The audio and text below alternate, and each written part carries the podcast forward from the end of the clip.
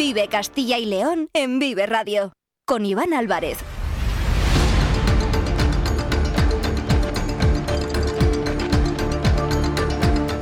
Hola, muy buenas tardes, bienvenidos, bienvenidas a Vive Castilla y León, este espacio que como ya saben les acompaña de lunes a viernes desde las 2 y cuarto hasta las 3 en punto de la tarde. Por delante tenemos 45 minutos para acercarles aquellos asuntos que sean de interés en nuestra comunidad. Nos pueden escuchar a través de la FM de toda la vida en nuestra página web www.viveradio.es en todas nuestras plataformas de streaming y de podcast y en las redes sociales de Vive Radio, con el sonido perfecto de nuestro técnico Ángel de Jesús.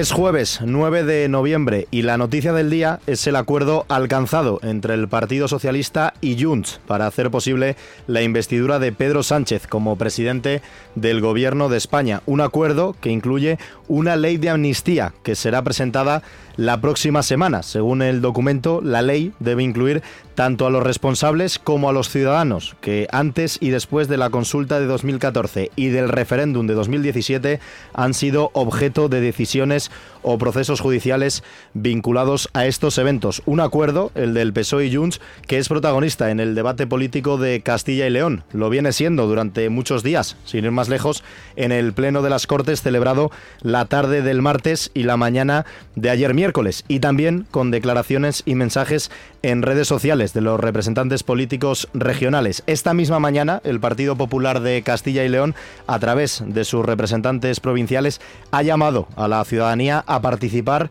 en las movilizaciones contra la amnistía organizadas para el domingo a las 12 del mediodía en las nueve capitales de provincia de nuestra comunidad. Un acuerdo, el del PSOE y Junts, que está valorando ahora mismo en directo Carles Puigdemont desde Bruselas.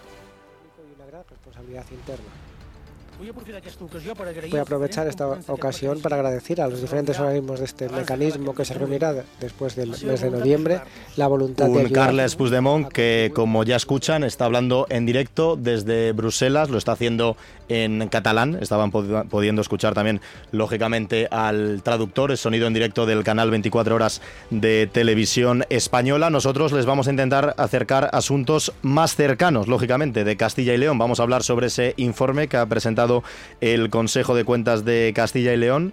Les vamos a ampliar también un objetivo que ha lanzado la Consejería de Sanidad a través de la directora de Salud Pública, el objetivo One Health, que habla de enfermedades a través de los seres humanos, pero también relacionadas con los animales. Seguro que les suena, el COVID-19 surgió así y también vamos a felicitar a nuestros compañeros de la agencia ICAL que han recibido el premio Periodismo Francisco de Cosío. Con estos asuntos y con muchos más vamos en directo hasta las 3 de la tarde. Son las 2 y 19 minutos. Están escuchando Vive Castilla y León.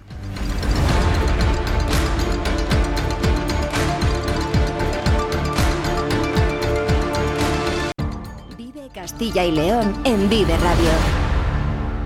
Con Iván Álvarez.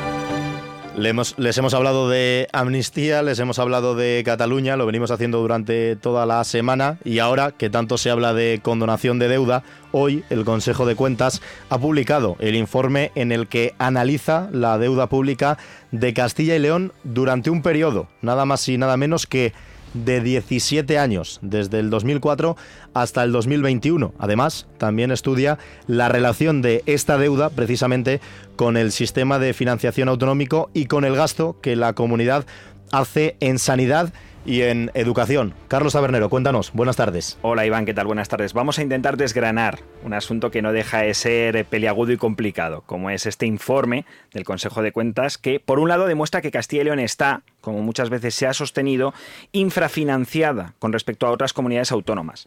Porque de los 13.215 millones de deuda que tiene la comunidad, solo 2.349 proceden de los fondos de financiación a las comunidades. Y esta cantidad representa solo el 1% del total de fondos destinados por el Estado a financiar la deuda de las diferentes comunidades autónomas. Traducido para el oyente, por cada millón de euros que coge Castilla y León de los fondos de financiación autonómica, Cataluña coge 38 la Comunidad Valenciana 25 y Andalucía 15, por poner solo tres ejemplos de tres comunidades que son precisamente las que más acuden a este instrumento de financiación de la deuda pública.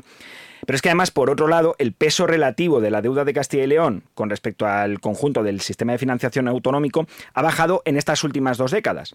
Si en 2022 Castilla y León representaba el 7,43% del total de fondos que el Estado destinaba a la financiación de sus autonomías, ahora mismo ha bajado un punto, al 6,45%. Esto sitúa a la comunidad como la cuarta que más fondos ha perdido con el nuevo sistema de financiación que, recordemos, fue implantado en el año 2009. A todo ello hay que añadir que la diferencia entre la financiación recibida por la Administración del Estado, que en 2021 era de 6.746 millones de euros, y el gasto social, que en Castilla y León ascendía ese mismo año a más de 7.600 millones, es decir, casi mil millones más, pues supone un déficit, es decir, Castilla y León tiene que gastar mil millones de euros de fondos propios para poder asumir ese gasto social, ya que no llega el dinero suficiente por parte de los fondos del Estado. Esto hace que Castilla y León haya sufrido una infrafinanciación con el nuevo sistema de 5.137 millones. Volvemos a traducir. Cada año la comunidad ha tenido que poner para financiar el gasto social 395 millones de fondos propios, porque no llegaba con los recursos otorgados por el Estado. Por eso, el Consejo de Cuentas recomienda un acuerdo de la Junta con todos los grupos parlamentarios de la comunidad para presionar al nuevo gobierno de cara a que haga con las comunidades una revisión del sistema de financiación autonómica, algo que visto el acuerdo de hoy entre el PSOE y Junts o el de la semana pasada con Esquerra, veremos hasta qué punto es viable. Un informe, Carlos, que también habla en términos globales de la situación de la deuda en Castilla y León. Sí, una deuda que ha crecido un 810% en estos últimos 17 años. Es decir, ha pasado de casi 1.500 millones de euros en 2004 a más de 13.000 ahora, la cantidad que decíamos antes, 13.215 millones. Es la subida más significativa en el año 2009, el primero de la crisis económica eh, de 2008, el año anterior. La mayoría de la deuda se debe a los préstamos realizados por instituciones financieras. Es decir, 7 de cada 10 euros que debe la comunidad es a bancos y a cajas de ahorro. En cuanto al gasto en sanidad, educación y servicios sociales, ha crecido por habitante en la comunidad. Es cierto, en 2009 se destinaban 2.514 euros por habitante y 12 años después esa cantidad ha llegado a los 3.219. Si bien es cierto que hay que tener en cuenta, por un lado, el aumento del IPC, que no se ha producido solo en estos dos últimos años, sino que lleva de manera sostenida en torno al 2% en la última década, y que además no está desagregado de este crecimiento que señala el Consejo de Cuentas. También hay que puntualizar que ese aumento ha conllevado un mayor endeudamiento que se refleja en ese crecimiento del que hablábamos de 810% de la deuda que el informe señala. Hmm, un endeudamiento, crecimiento del 810%. La verdad es que las cifras son importantes a tener en cuenta y sobre este informe, Carlos, ha hablado hoy el Consejo de Gobierno, el portavoz de la Junta, Carlos Fernández Carriedo. Un Fernández Carriedo que definía así el informe presentado hoy por el Consejo de Cuentas? Es que recoge claramente los principios que siempre hemos defendido como comunidad autónoma. Primero, la existencia de algunos criterios propios de nuestra comunidad autónoma tiene una relación directa con el coste en la prestación de los servicios. Dicho de otra manera, es más caro prestar servicios públicos donde hay más superficie, más dispersión, más territorio y más envejecimiento. Y esto lo reconoce el Consejo de Cuentas. Reconoce también que el propio sistema de financiación actual no contempla suficientemente los criterios relacionados con la despoblación, y esto nosotros también lo compartimos plenamente y es la filosofía de aquel acuerdo que se firmó por el presidente de la Junta de Castellón con otros presidentes, ocho presidentes autonómicos en el seno de aquel foro de Santiago de Compostela. Y lo que se nos plantea por el Consejo de Cuentas también es que nuestra comunidad está infrafinanciada, que los recursos que recibimos del sistema de financiación no son suficientes para abordar el coste de los servicios públicos que tenemos asumidos. Esto nosotros lo compartimos y creo que es una posición muy clara de nuestra comunidad autónoma. Digo esto porque ahora que se habla de mejorar la financiación de las comunidades infrafinanciadas, este informe del Consejo de Cuentas va a ser muy útil una utilidad que confió Carriedo en que sirva a los intereses de Castilla y León a la hora de abordar en el Consejo de Política Fiscal y Financiera, recordamos, donde se reúnen todos los consejeros del ramo, más el ministro, en este caso ministra de Economía, a la hora de abordar, como decíamos, la reforma del sistema de financiación autonómico, para hacerlo, como decía el consejero, más justo. Para poder demostrar con cifras, con números, con datos, que Castilla y León tiene más coste en la prestación de los servicios públicos por sus condiciones demográficas y geográficas y para demostrar también que Castilla y León recibe del sistema de financiación menos de lo que cuesta mantener unos servicios públicos de calidad como los que tenemos en nuestra comunidad autónoma. Por tanto, yo creo que es un informe muy útil, es un informe que es bueno que sea leído por todo aquel que tenga interés en la materia y es un informe que nos va a servir de base, sin lugar a dudas, dentro de la mesa de negociación para un pacto de sociedad autonómica que hemos emprendido con los grupos políticos presentados en las Cortes de Castilla y León. Un pacto que veremos a ver si fructifera dada la situación política actual nacional, pero que está afectando a la relación entre los grupos políticos de las Cortes en Castilla y León. No era fácil, pero Carlos Tabernero ha tratado de resumirles de la mejor manera posible y sobre todo para que todos los entiendan. Estamos hablando de un informe del Consejo de Cuentas de Castilla y León de 217 páginas. Carlos se lo ha estudiado, se lo ha leído y se lo ha presentado de la mejor manera para que ustedes lo entiendan. Son las 2 y 26 minutos de la tarde. Seguimos hasta las 3 en Vive Castilla y León. Vive Castilla y León en Vive Radio con Iván Álvarez. En Vive Radio tienes una cita con Robin Cutsi de lunes a viernes, desde las 6 a las 8 de la tarde. a las 8 de la tarde. Vive la música. Vive la música. Vive los éxitos. Vive los éxitos. Vive el recuerdo. Vive el recuerdo. Vive Radio con Robin Cutsi. Donde vive tu música.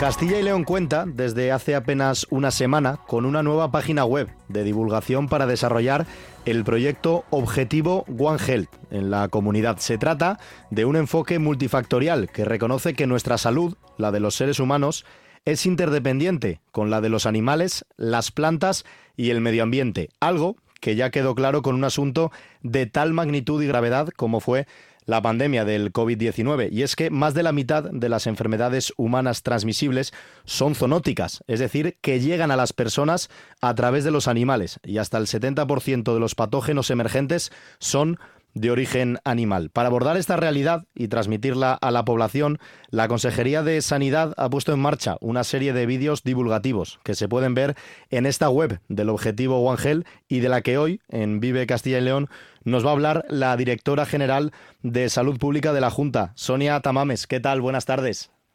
Buenas tardes. Cuéntenos, Sonia, ¿de qué tratan estos vídeos divulgativos? Bueno, pues estos vídeos en realidad lo que muestran es el trabajo de muchas de las personas que hacen la salud pública del día a día en nuestra comunidad autónoma. Como bien has contado, el, eh, concepto One Health eh, o una salud en, en castellano lo que pretende es eh, manifestar la absoluta interrelación que tiene la salud de las personas con eh, la salud de los animales, la salud del medio ambiente o de las plantas. Y eh, en el trabajo que realizamos desde Salud Pública, este enfoque, aunque no se le hubiera puesto nombre, es algo que ya estaba presente. Estos eh, vídeos que hemos editado son nueve vídeos en cada una de las nueve provincias en los que se ve el trabajo que se realiza en los diferentes eh, servicios territoriales de sanidad, muchas veces en conjunción con universidades, pues como la Universidad de León, la Universidad de Salamanca, eh, en diferentes aspectos que tienen que ver, pues desde con las aguas de baño, con eh, el polen en el caso de la Universidad de León, con la seguridad alimentaria, el bienestar animal. Bueno, son muchísimas las facetas en las que se trabaja desde salud pública para, eh, con ese enfoque, garantizar la salud de las personas de nuestra comunidad. ¿Y qué pueden hacer las personas? ¿Qué puede hacer la población de Castilla y León para amoldarse a este concepto? Bueno, pues eh, al final lo que buscamos un poco con los vídeos, por un lado, es eh, darnos a conocer que muchas veces se interpreta como algo hecho el que abra- abramos el grifo y tengamos agua limpia o el que acudamos a un supermercado y, tengamos productos seguros. Simplemente pretendemos, bueno, pues que, que la gente lo conozca, por tanto lo que yo invito a las personas es a que entren, eh, se explican eh, muchas cosas y quizá hay uno de los vídeos en los que eh, tiene también mucha importancia todo esto de eh, la salud animal y la salud medioambiental, que es en el que se habla de las resistencias antibióticas y eh, cómo un consumo descontrolado de antibióticos al final revierte en nuestro perjuicio porque eh, se generan más esas resistencias y nos quedamos sin herramientas para tratar infecciones que sí pueden ser graves cuando a lo mejor los estamos usando para tratar cosas para las que nos sirven, como por ejemplo para tratar una gripe que es un virus, pues un antibiótico no nos sirve. Entonces quizá hay, sí que hay en algunos de los vídeos mensajes eh, educativos que bueno pues eh, también pueden ser interesantes o para personas que tengan alergia en el vídeo del polen van a tener un QR en el que pueden capturar la información semanal que genera la Junta para ayudar a las personas con alergia al polen a evitar aquellos sitios donde tengan mayores niveles. Bueno, la verdad es que de cara a lo que pueda hacer la población, mm, yo lo que les invito es a que lo vean y que, y que lo conozcan y que aprovechen todos los recursos que ponemos a su disposición. Porque conocerlo, verlo por parte de la eh, población puede llevar, lógicamente, a una mayor eh, concienciación, que esto puede dar, eh, señora Tamames, a evitar nuevas pandemias como la que ya vivimos con el COVID-19. Sin duda, la verdad es que bueno, cuando uno conoce eh, las cosas, las valora y cuando la sociedad valora algo, de alguna forma se fortalece. Entonces, eh, en ese sentido, por supuesto, es fundamental que tengamos eh, una salud pública fuerte que sea capaz de responder eh, en momentos iniciales con músculo, eh, a estos retos que nos plantea eh, los cambios a los que se está viendo sometido el mundo, la globalización, lo que llamamos el aumento de la interfaz animal-humano, que no es otra cosa que eh, la mayor relación que a lo mejor estamos teniendo los humanos hoy en día con especies a las que no estábamos acostumbrados, y no hablo necesariamente de solo el entorno nuestro, sino bueno, pues de eh, movimientos migratorios dentro de grandes continentes como el, continente africano, el continente asiático, en los que bueno, pues eh, la deforestación hace que los animales vengan a las casas y al contrario somos los humanos los que entramos también en sus hábitats para explotarlos. Todo eso al final hace que vivamos en un mundo en el que podemos enfrentarnos a retos como una pandemia eh, de la noche a la mañana y tener una salud pública fuerte eh, siempre va a ser algo positivo en estos casos. Habla usted de esos movimientos eh, migratorios, quizá también hay que incidir, ha hablado también de, virus, de, de, bueno, de diferentes pandemias, pero la seguridad alimentaria, quizás seamos más conscientes o estemos más concienciados en Europa, pero en otras zonas del mundo, hablaba usted de continentes como el asiático o el africano, no lo estén tanto, ¿no? Y esto puede provocar que, que, pues, que estas pandemias o que estas enfermedades se trasladen a todo el mundo. Bueno, sí, la verdad es que eh, el consumo, por poner un ejemplo, de en su momento eh, carne se cree de una especie de jimeta fue lo que probablemente ocasionó el salto de especie del primer SARS, que quizá mucha gente no se acuerde, alrededor de el año 2004. Por eso el, la COVID-19, el virus que lo provoca se llama SARS-CoV-2, porque fue el segundo en, dar ese salto de especie. En realidad eh, es cierto que la seguridad alimentaria es fundamental en evitar esos saltos de especie y que bueno pues las condiciones en otros entornos eh, no son tan no están tan tan vigiladas y tan reguladas como lo están en el contexto europeo en el contexto norteamericano. Y, y bueno pues sí la seguridad alimentaria es fundamental en estos vídeos en el que trata sobre seguridad alimentaria lo que pretendemos es bueno pues mostrar a la población cuáles son los controles que se llevan a cabo para que estén eh, tranquilos y, seguros de que los productos que entran en la cadena alimentaria en España primero han pasado por una serie de garantías y después que en el momento en el que se detecta el más mínimo riesgo, aunque sea un riesgo potencial, no un riesgo cierto, se producen una serie de inmovilizaciones para asegurar la salud de la población. Y además de la divulgación, ¿en qué está trabajando la Consejería de Sanidad para moldar eh, sus protocolos a este concepto de One Health?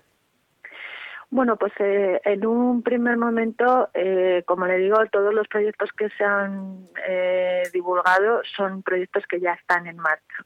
Pero eh, adicionalmente estamos trabajando eh, en una nueva ley de salud pública que integre eh, esta idea que podría decirse que es un poco la idea de la salud en todas las políticas. Es decir, que no solo lo que estamos haciendo desde la Consejería de Sanidad influye en la salud de las personas, sino que, eh, pues, por ejemplo, la eh, infraestructura de parques regionales eh, a disposición de la gente para que pueda hacer caminatas y, respirar un aire puro también es un activo de salud, también es eh, algo que, que, favorece la salud de las personas. Bueno, pues igual que este ejemplo, casi en cualquier ámbito de, de todas las eh, políticas que se impulsan desde la Junta de Castilla y León para mejorar la vida de las personas, hay eh, de alguna manera un componente de salud y porque al fin y al cabo la, la salud no es solamente la salud física, sino también la salud emocional, la salud eh, percibida es muy importante. Entonces, bueno, pues realmente eh, el enfoque de esta nueva ley lo que pretendemos es integrar eh, el enfoque de la salud en todas las políticas porque al final todo lo que hacemos influye sobre nuestra salud. Y es importante ponerlo en valor y destacarlo. Iniciativas como este objetivo One Health que se ha puesto en marcha por parte de la Consejería de Sanidad de la Junta de Castilla y León. Le agradecemos a la directora general de Salud Pública, a Sonia Tamames, que nos haya atendido en los micrófonos de Vive Castilla y León. Y ya lo saben, objetivo One Health, acceden a la página web y ahí pueden encontrar muchísima información. Gracias, señora Tamames. Fuerte abrazo. Gracias a vosotros. El sector primario en Castilla y León es el protagonista cada mañana en Vive Radio. Desde las 7 y 10 de la mañana, de lunes a viernes. De lunes a viernes. Jaime Sánchez Cuellar te ofrece toda la actualidad informativa relacionada con la agricultura y la ganadería. Y la ganadería. Para estar al día. Para estar al día. Vive el campo. De lunes a viernes, cada mañana. Vive el campo. Aquí. En Vive Radio. Vive Castilla y León en Vive Radio. Con Iván Álvarez.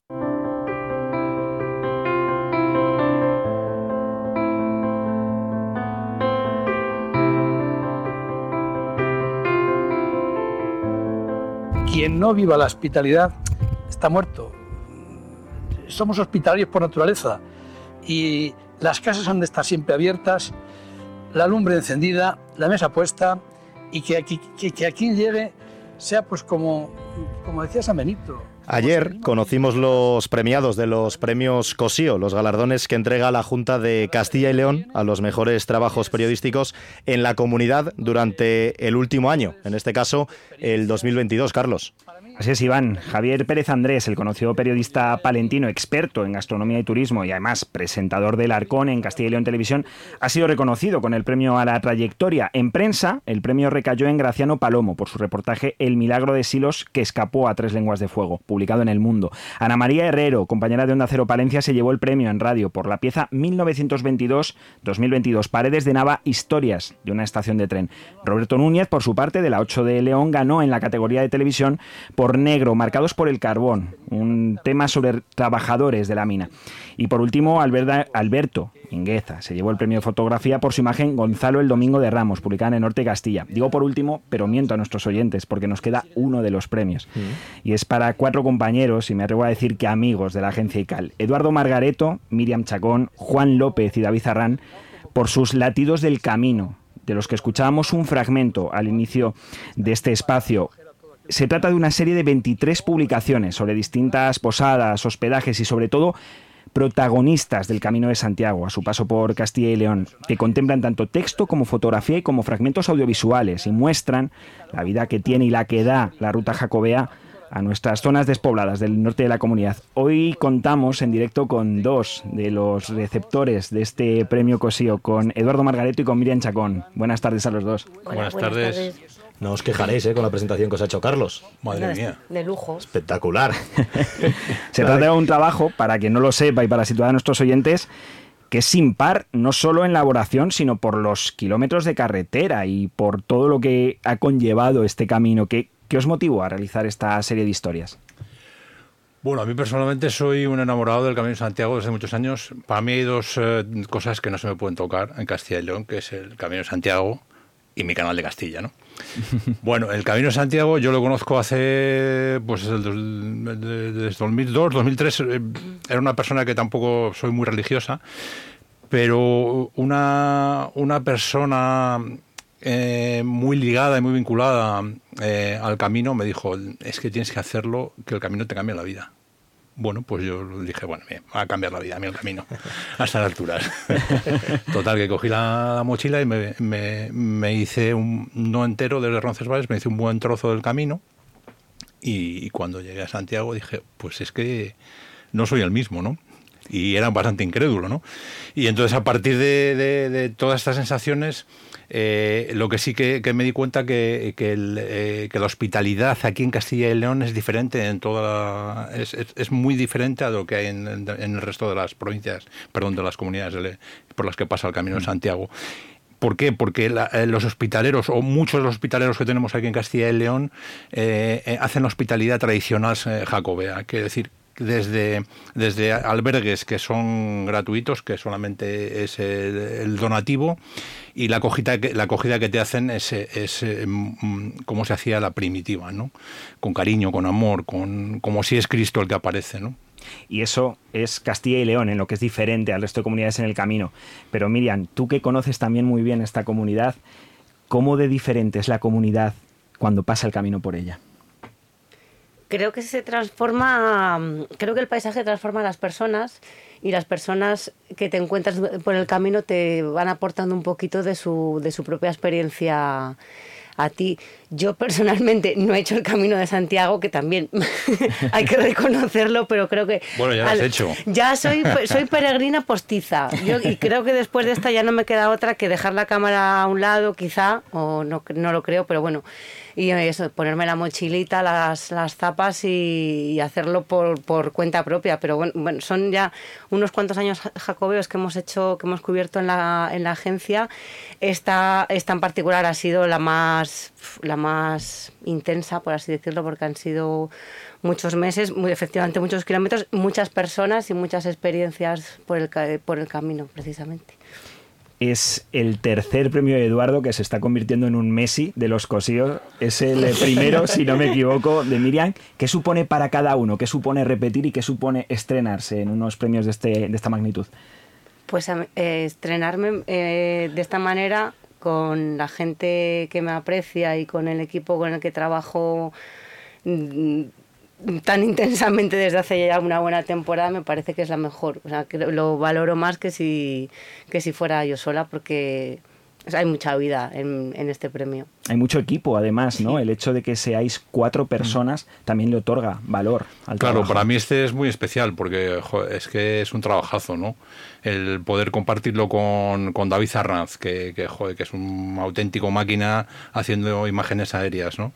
y que tiene una visión súper especial, ¿no? que nos aporta mogollón.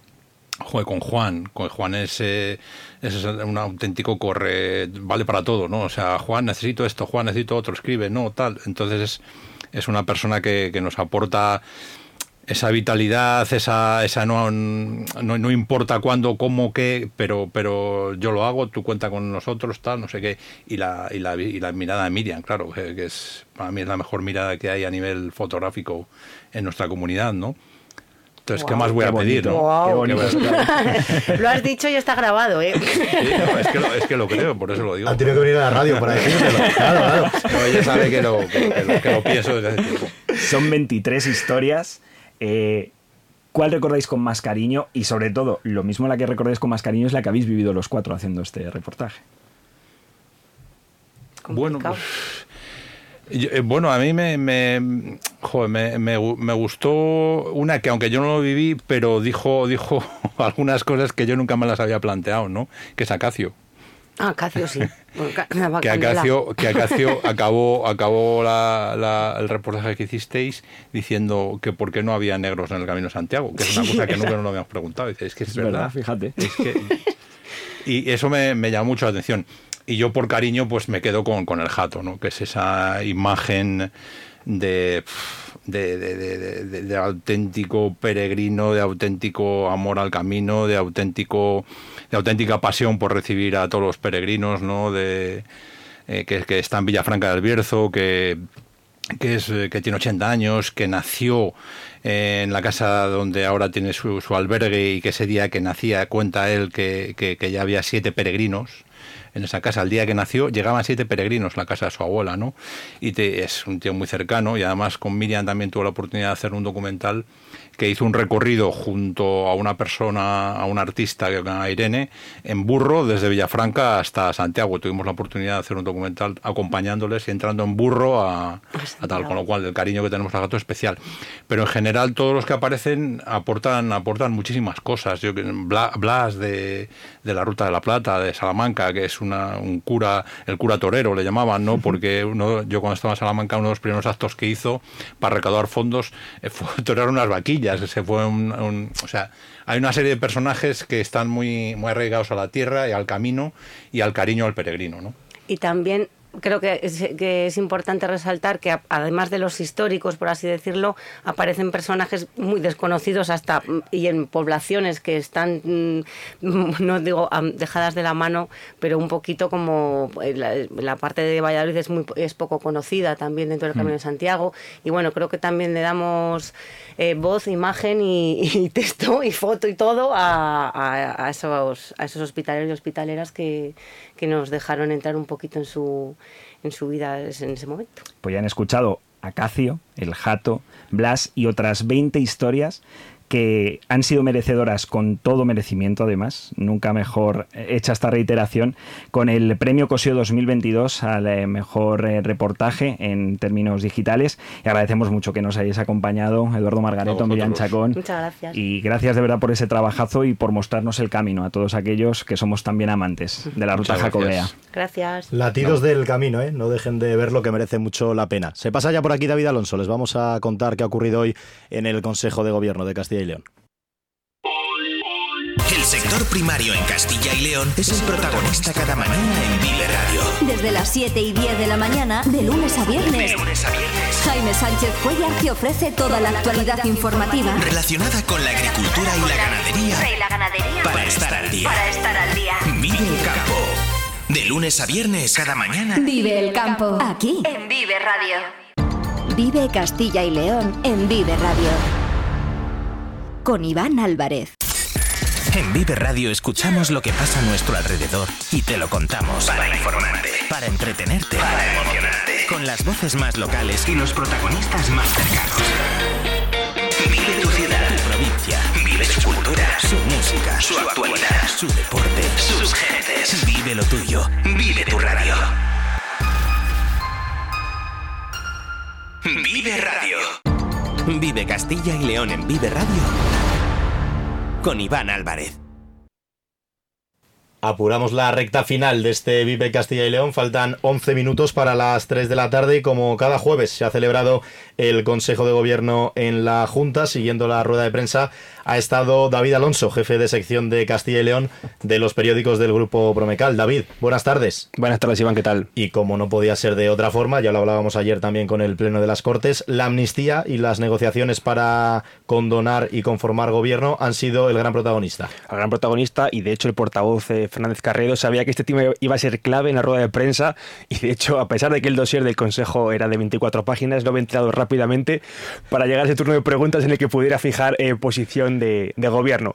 Una posición eh, que, bueno, de sobra conocida por todos, que es de rechazo frontal a la amnistía. Más si cabe, ha dicho, tras conocerse esta mañana la letra pequeña de ese acuerdo firmado entre el PSOE y Junts. El portavoz ha lamentado que los socialistas hayan comprado el argumentario y la dialéctica separatista y les ha afeado que se trata de un pacto de gobierno para España que se ha firmado fuera de España. Creemos que a través de este acuerdo se ha comprado el argumentario separatista. Y no solamente el argumentario, sino hasta la dialéctica separatista. Yo diría que hasta ahora siempre habíamos exigido que no se aplicara la unilateralidad y hemos pasado de que había una posible unilateralidad a que este proyecto ahora es bilateral, porque es compartido ya por dos partes, una vez que la posición de Junts está firmada y recogida por el propio Partido Socialista. Por tanto, ya no podemos decir que esta posición de Puigdemont es unilateral, porque ahora es bilateral al contar con el apoyo, la firma y la aprobación del propio Partido Socialista. Durante casi diez minutos el portavoz ha querido dejar nítida una vez más la posición de la Junta sobre este pacto que desde todos los puntos de vista, tanto político como financiero como social, ha dicho que hoy es un mal día para España y para Castilla y León y un buen día para Puigdemont y Pedro Sánchez que ha señalado Fernández Carriedo que el acuerdo de esta mañana ni siquiera da estabilidad al gobierno porque solo es de investidura. Además, ha considerado que solo hay cesiones por parte del PSOE y de Pedro Sánchez y lamentó que algunos puntos del documento son impropios para un partido constitucional. Nunca siete votos habían costado tan caro para los españoles y para las personas de Castilla y León. Sabemos muy bien lo que ha conseguido Puigdemont, lo pone en el documento. Sabemos muy bien lo que ha conseguido Pedro Sánchez, que es lo que quería, ser presidente del Gobierno de España a pesar de haber perdido las elecciones. Pero, ¿qué es lo que han conseguido los españoles? ¿Qué es lo que han conseguido las personas de Castilla y León? Eso es lo que queda sin responder. Pasando a la parte económica, ha señalado que la condenación de la deuda eh, conocida la semana pasada, se le suma ahora esa cesión del 100% de los impuestos a Cataluña, algo que ha considerado contrario a cualquier principio básico de solidaridad. Además, ha confrontado esta, esta postura o esta idea con que la Junta apuesta siempre porque los ciudadanos paguen sus impuestos en base a su capacidad y reciban servicios públicos en base a sus necesidades. Por último, ha lamentado que la esperada reforma del modelo de financiación autonómica podrá ser a partir de la negociada solamente entre el Gobierno y Cataluña al contar eh, estos dos elementos con la mayoría dentro del Consejo de Política Fiscal y Financiera. Aún en el caso hipotético de que nos pusiéramos de acuerdo 16 comunidades autónomas, en el Consejo de Política Fiscal y Financiera los votos del Gobierno más una comunidad autónoma representan más que la de todos los demás juntos. Y lo que hoy se nos plantea es por dos que tienen votos suficientes para plantear en el Consejo de política fiscal y financiera un modelo de financiación que se impone a los demás, aunque se pacte entre dos. En relación también al acuerdo alcanzado entre el Partido Socialista y Junts sobre la amnistía, ha compartido un mensaje hace apenas unos minutos el presidente de la Junta de Castilla y León, Alfonso Fernández Mañueco, en su cuenta de Twitter, de X, en el que dice Pedro Sánchez ha pagado un precio demasiado alto para mantenerse atornillado al sillón de la Moncloa. La desigualdad y la impunidad son los cimientos sobre los que se levanta un acuerdo infame y vergonzoso. Desde Castilla y León, añade Alfonso Fernández Mañueco, recurriremos ante el Tribunal Constitucional la ley de amnistía para defender la igualdad de todos los españoles. Y dejando David a un lado la amnistía y bajando al suelo castellano y leonés, la Junta ha aprobado un importante paquete de ayudas al mundo empresarial. Sí, pero aunque no lo parezca, eh, hay vida más allá de la amnistía y de las negociaciones para la investidura de Pedro Sánchez y hoy el Consejo de Gobierno ha acordado 11 millones de euros para impulsar el emprendimiento y la economía mediante eh, varios acuerdos con Sodical y, e Iberaval. El primero de ellos es, un, incrementar en 6 millones de euros el fondo de reindustrialización, gracias gracias al cual se prevé una inversión total de 386 millones que llevan vinculados casi 2.000 puestos de trabajo. Dentro de este paquete de medidas también se ha dado luz verde a 4 millones para facilitar préstamos avalados por Iberaval a pymes y midcaps que sirvan para favorecer la inversión en el mundo rural. Por último, y también dentro de estos 11 millones, se encuentra un millón de euros que se destinará a un programa de consolidación empresarial a través del Consejo de Cámaras de Comercio.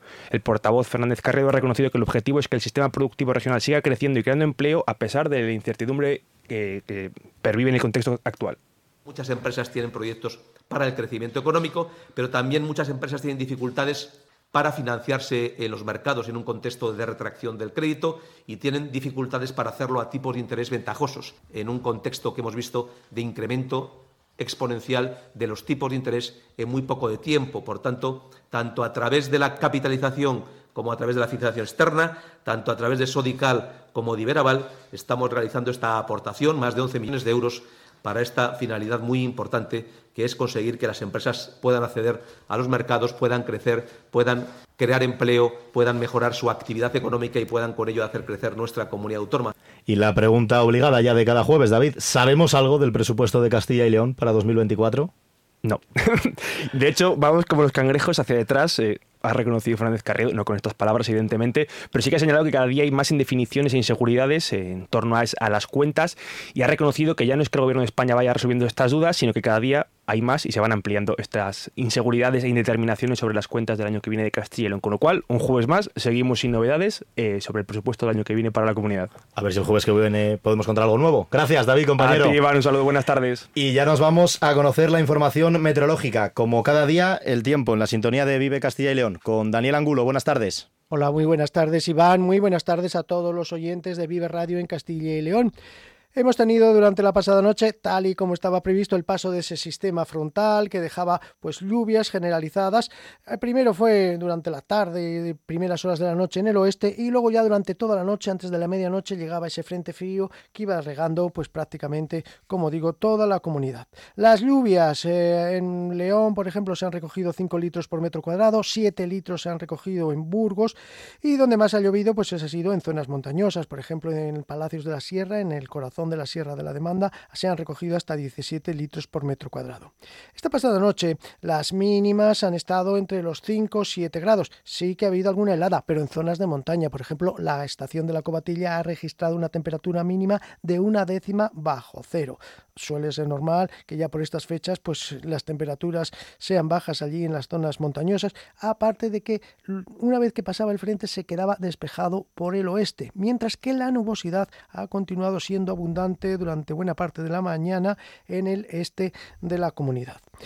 Hemos tenido, como digo, temperaturas mínimas eh, pues eh, de 5 grados en León, la mínima de Burgos ha estado en 6,3, 6,8 han tenido en Palencia, 7 han tenido en Valladolid, 8 y medio de mínima han tenido en Salamanca, 6,8 en Ávila, 6,7 en Segovia y 6,7 también en Soria.